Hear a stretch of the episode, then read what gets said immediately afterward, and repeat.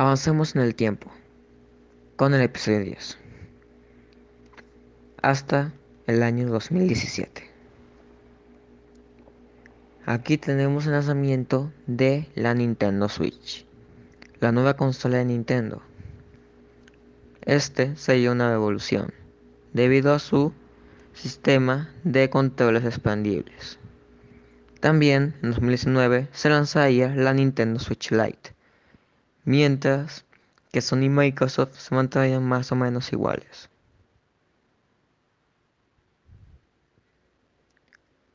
En 2020,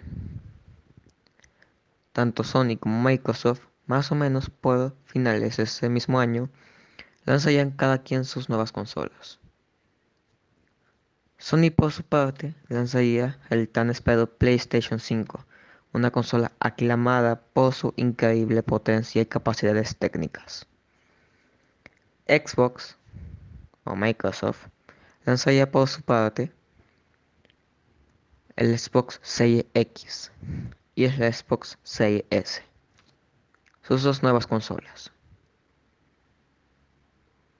que también fueron bastante aclamadas por su potencia, pero no teniendo el éxito de las otras dos. Y para concluir, se viene rumoreando que Nintendo sacará una Nintendo Switch Pro o una edición del Nintendo Switch.